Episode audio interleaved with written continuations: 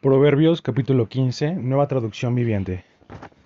La respuesta pasible desvía el enojo, pero las palabras ásperas encienden los ánimos. La lengua de los sabios hace que el conocimiento sea atractivo, pero la boca de un necio escupe tonterías. Los ojos del Señor están en todo lugar, vigilando tanto a los malos como a los buenos. Las palabras suaves son un árbol de vida. La lengua engañosa destruye el espíritu. Solo un necio desprecia la disciplina de sus padres.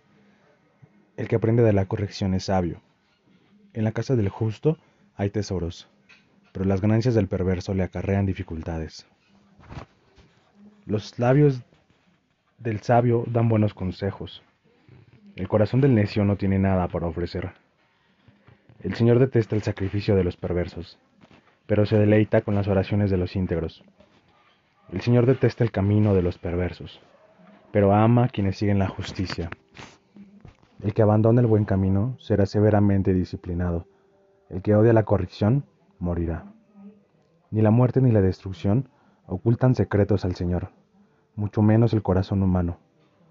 Los burlones odian ser corregidos, por eso se alejan de los sabios. El corazón contento alegra el rostro, el corazón quebrantado destruye el espíritu. El sabio tiene hambre de conocimiento, mientras que el necio se alimenta de basura. Para el abatido, cada día acarrea dificultades. Para el del corazón feliz, la vida es un banquete continuo.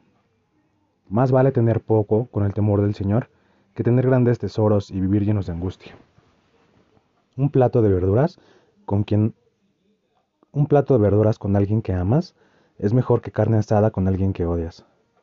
El que pierde los estribos con facilidad provoca peleas. El que se mantiene sereno las detiene. El camino de los perezosos está obstruido por espinas, pero la senda de los íntegros es una carretera despejada. Los hijos sensatos traen alegría a su padre.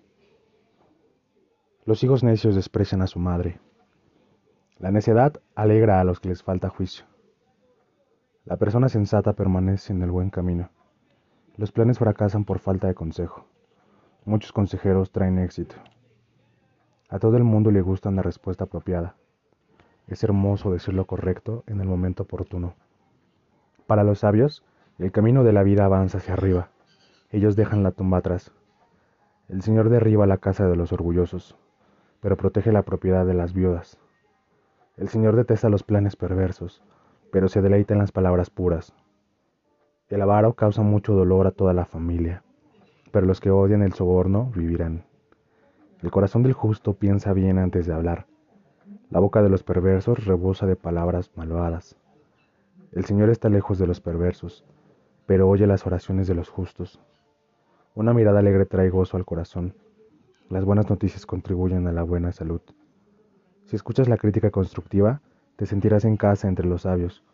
Si rechazas la disciplina, solo te harás daño a ti mismo. Pero si escuchas la corrección, crecerás en entendimiento. El temor del Señor enseña sabiduría. La humildad precede a la honra.